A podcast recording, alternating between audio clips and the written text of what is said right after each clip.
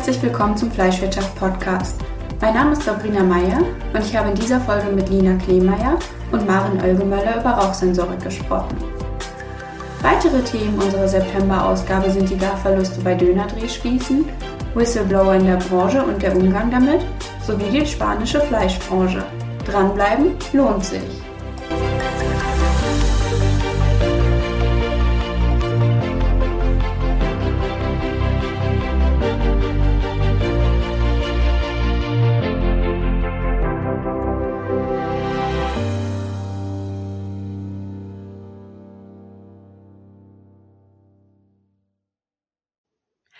Liebe Frau Olgemöller, liebe Frau Kleemeyer, vielen Dank für Ihre Zeit heute.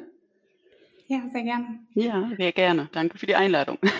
Immer gerne. Maren Olgemöller arbeitet bei Red Arrow und arbeitet dort an der sensorischen Beurteilung und Bewertung von Rauchmerkmalen und geräucherten Lebensmitteln.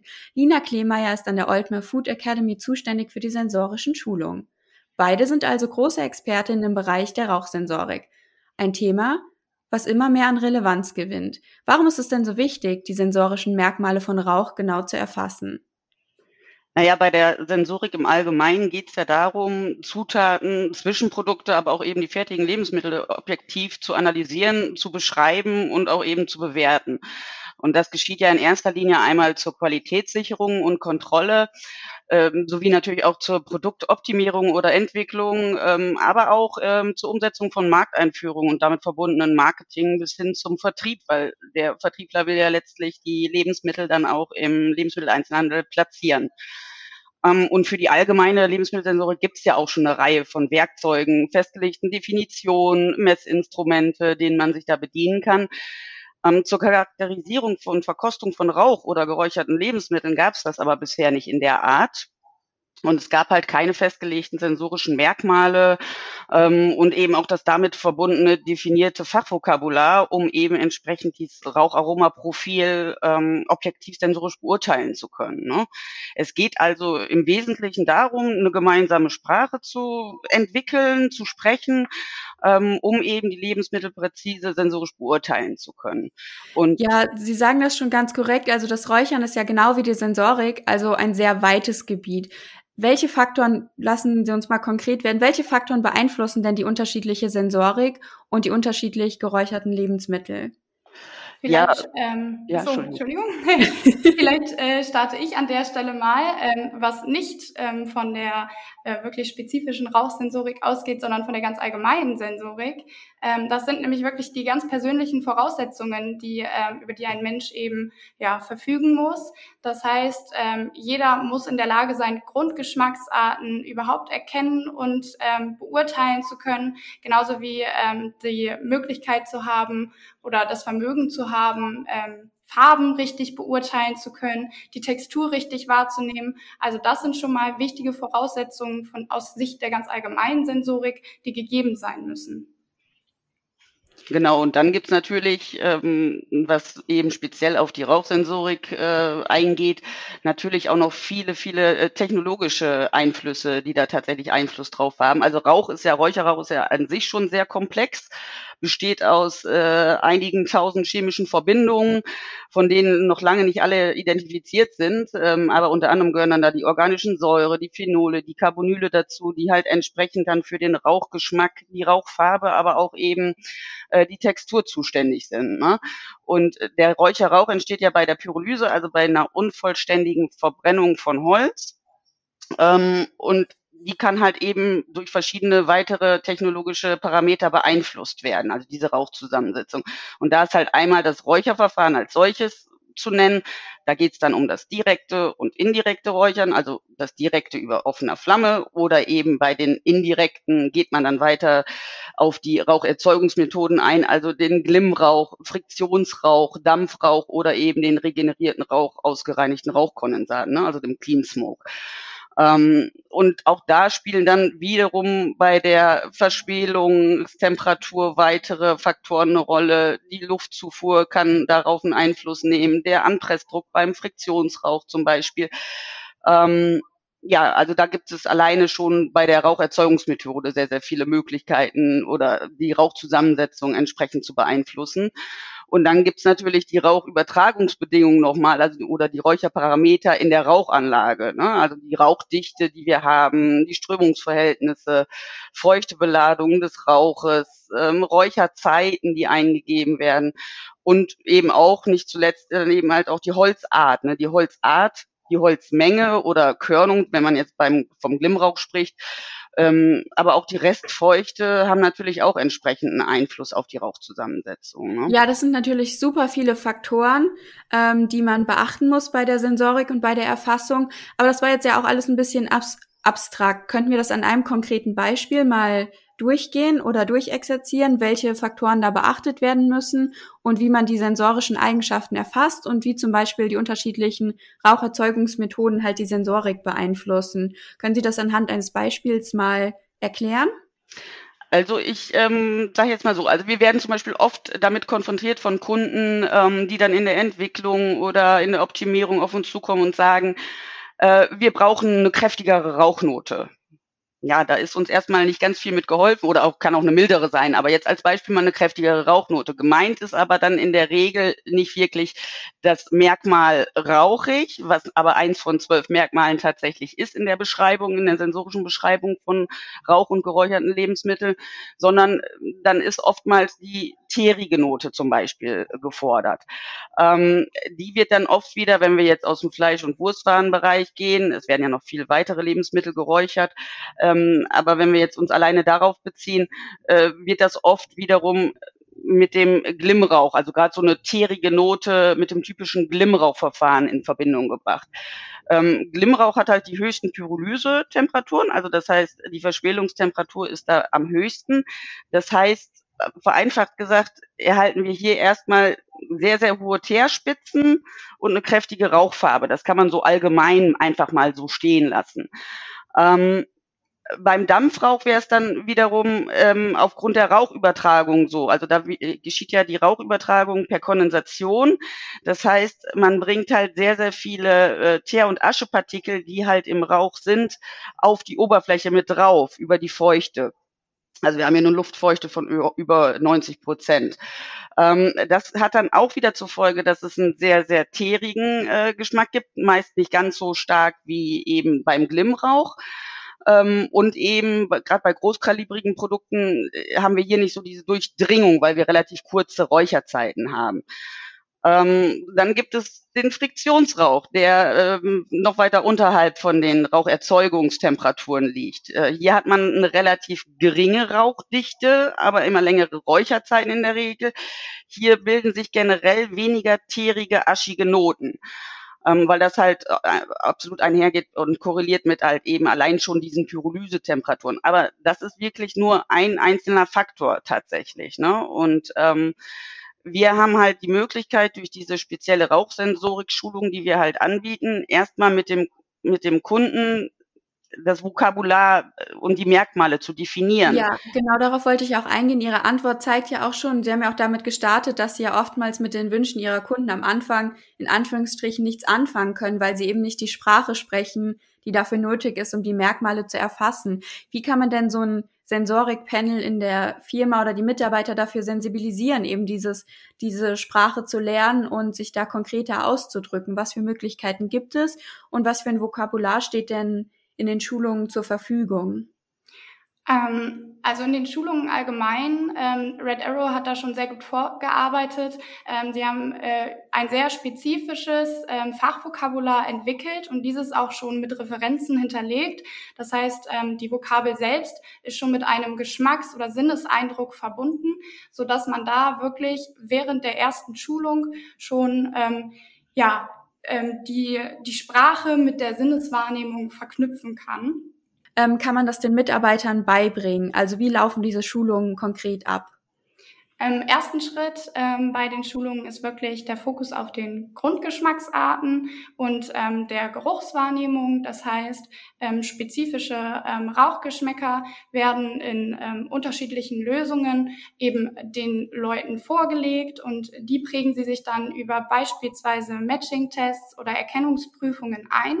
Ähm, und der zweite Step ist dann wirklich nach dieser ähm, ja, sehr intensiven Schulung und dieser Einprägungszeit ähm, wirklich das Ganze dann anhand eines Produktbeispieles durchzuspielen, weil die Ausprägungen im Produkt eben doch andere sind als äh, in der reinen Lösung. Und äh, anhand ganz unterschiedlicher Produktbeispiele äh, wird das Vokabular dann immer weiter vertieft. Ähm, bei ganz allgemein bei den Sensorikschulungen ist ganz wichtig, ähm, dass es eben regelmäßig wiederholt wird. Das heißt, wir haben hier auch Geruchstütchen ähm, mit unterschiedlichen Rauchgerüchen, die dann auch mit nach Hause genommen werden können. Das heißt, es kann regelmäßig äh, wiederholt werden, welcher Geruch ähm, ja eben zu welchem Vokabular äh, passt. Also hier ähm, macht auch Übung den Meister. In jedem Fall. Also im Prinzip geht es um die Zukunft der Rauchsensorik. Was wünschen Sie sich? Was erhoffen Sie sich? Also bisher, so wie ich es verstanden habe, ähm, funktioniert das ja nur firmenintern oder wird nur firmenintern genutzt. Ähm, was sehen Sie da für Potenzial für die Zukunft? Auch so in Bezug auf das DLEG Sensorik Panel möchten Sie gerne, dass da auch noch Ihr Vokabular und die Rauchsensorik weiter aufgenommen werden? Also das wäre natürlich wünschenswert tatsächlich, ähm, wobei man da natürlich immer gucken muss, also das sind schon so ein bisschen äh, zwei verschiedene äh, Paar Schuhe. Ähm, bei der DRG geht es ja oft so darum, ähm, zu gucken, hat ein Produkt Fehler oder nicht. Und bei unserer Sensorikschulung geht es eigentlich erstmal darum, wirklich das Lebensmittel als solches, das geräucherte Produkt beschreiben zu können tatsächlich. Ne? Ähm, das wäre wahrscheinlich für so eine komplette DLG-Sensorik ähm, zu äh, ja, äh, zu konkret und, und zu, zu, also da hat man gar nicht die Zeit dafür, diese ganzen Sachen letztlich abzufragen. Also beim Rauch zum Beispiel, wir reden hier von zwölf Merkmalen, die definiert sind, wobei natürlich schon die bekanntesten diese rauchige Note, die, die aschige, die teerige oder die grünholzige Note sind oder so. Aber ähm, letztlich, also es geht wirklich einfach nur darum, ähm, dem Kunden ein Werkzeug an die Hand zu geben, um ihm auch natürlich Sicherheit zu suggerieren, ne? weil ähm, das minimiert natürlich Fehlerquellen in der Produktion, beim Endprodukt und es erleichtert es ist eine immense Zeitersparnis, ähm, wenn der Kunde weiß, was er überhaupt erstmal möchte. Also Sie sehen die ähm, Rauchsensorik bisher als Tool, um die Kommunikation zu erleichtern und die ähm, Produktinnovation, aber eben auch um das Marketing konkreter und ansprechender zu gestalten. Richtig, absolut, absolut. Da kann man jetzt einfach schon mal einfach nur ein Augenmerk jetzt auf zum Beispiel den Barbecue-Trend, den es seit Jahren gibt, äh, geben. Ne? Also äh, und das, der geht halt oft einher mit einer sehr aschigen äh, Note oder einem hohen aschigen Merkmal, um das auch weiter transportieren zu können. Und genauso ist es im Vertrieb. Also es macht ja auch eine Kompetenz aus, wenn ich weiß, wovon ich rede und einfach das genauer beschreiben kann, das Ganze. Ne? Ja, wenn man die Sachen konkreter beschreiben kann, kann man sie ja auch besser verkaufen. Absolut. Gibt es denn auch Widerstände so in diesen Schulungen oder sind da alle Mitarbeiter immer dafür offen? Klar, es gibt immer persönliche Voraussetzungen, auch äh, allein schon die emotionale Lage, in der ich gerade stecke, die beeinflusst mich bei meiner Verkostung und ähm, ja auch meine Ergebnisse, die ich am Ende, ähm, ja, die da am Ende dabei ähm, rauskommen und daraus resultieren, ähm, die Geschlechterrolle in so Schulungen äh, sind da gar nicht ausschlaggebend. Und eigentlich ziehen da auch alle immer mit. Und es ist auch ganz oft sehr für, oder für alle sehr interessant ähm, zu merken, wie viele Unterschiede oder wie viele Nuancen ähm, es allein in dieser Rauchbeschreibung gibt. Also man kennt es, ähm, bei der Beschreibung eines geräucherten Endproduktes ähm, fällt ganz oft oder eigentlich immer die Fachvokabel rauchig.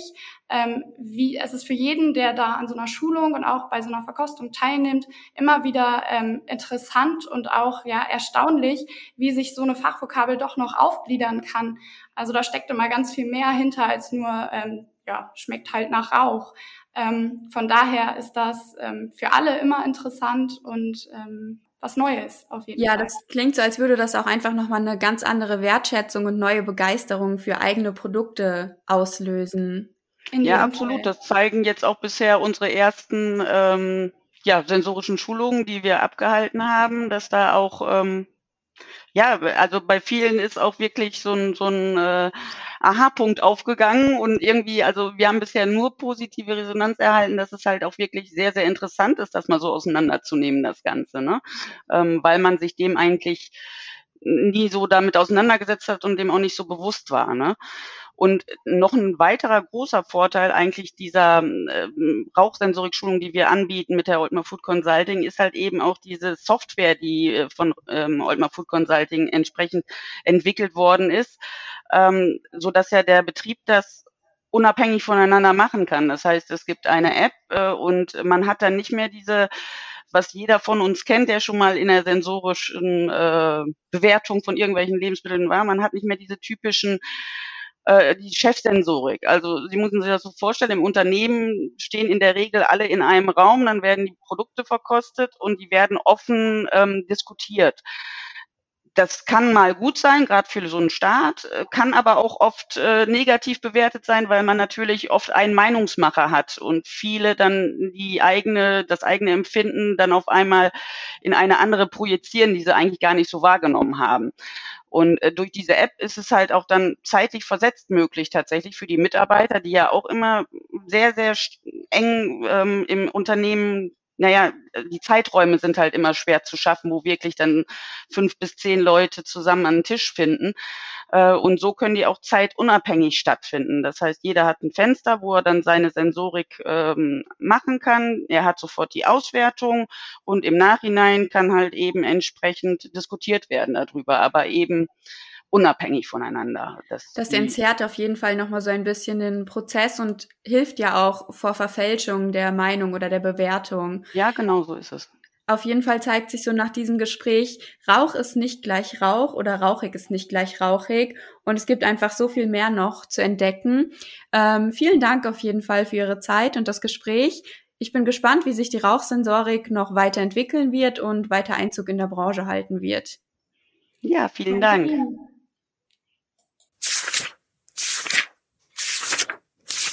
Whistleblower sind seit Edward Snowden und Chelsea Manning allseits bekannt. Ein Whistleblower, im Deutschen auch Hinweisgeber genannt, ist eine Person, die wichtige Informationen der Öffentlichkeit zugänglich macht, auch wenn diese geheim oder geschützt waren. Auch in der Fleischbranche gibt es sie, die Whistleblower. Gelangen Missstände an die Öffentlichkeit, ist der mediale Aufschrei oftmals groß. Sowas passiert oft, wenn interne Meldungen nicht ernst genommen werden oder man sich als Hinweisgeber direkt unbeliebt macht. Dann wird ein Hinweisgeber schnell zum Whistleblower und der Skandal ist groß. Um so etwas zu verhindern, müssen anonyme Meldungen ermöglicht werden. Wie das geht und warum das eine Chance für Unternehmen darstellt, erläutert Moritz Hohmann in seinem Artikel in unserer Zeitschrift. Erfolgreich wird es zum Beispiel schon bei The Family Butchers umgesetzt. Nicht nur in Deutschland, auch in Spanien erhöht sich der Druck auf die Fleischbranche. Die Regierung möchte die Wirtschaft umbauen, um so die Auswirkungen des Klimawandels zu reduzieren. Dr. Stefanie Claudia Müller erläutert in ihrem Beitrag die Konsequenzen einer solchen Umwälzung. Darunter wird besonders die Schweinefleischverarbeitung leiden. In den letzten Jahren hat sich die Schweinezucht in Spanien gewandelt. Ehemals extensiv wird sie nun intensiv betrieben und hat sich zu einer der Hauptlieferanten für China gemausert. Der heimische Markt in Spanien unterscheidet sich aber dennoch deutlich vom deutschen Markt. Billiglebensmittel sind zum Beispiel verpönt. Wieso das so ist und welche Folgen das für die Fleischwirtschaft hat, könnt ihr im Beitrag von Frau Müller nachlesen. Der Döner gehört mittlerweile zu einem der beliebtesten Fastfoods in Deutschland.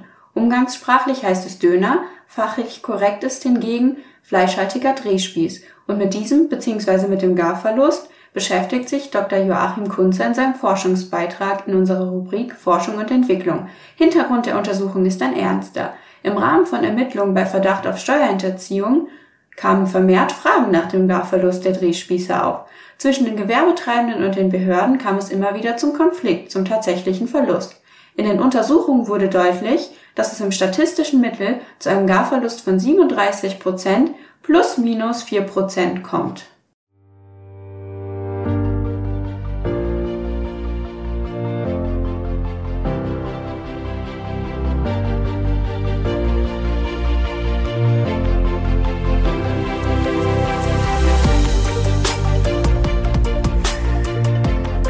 Vielen Dank fürs Zuhören. Damit euch keine Folge mehr entgeht, könnt ihr uns gerne auf den gängigen Plattformen abonnieren.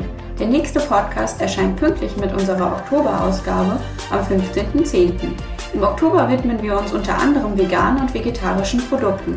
Was hier auf die Fleischbranche zukommt, könnt ihr bei uns lesen oder im Podcast reinhören.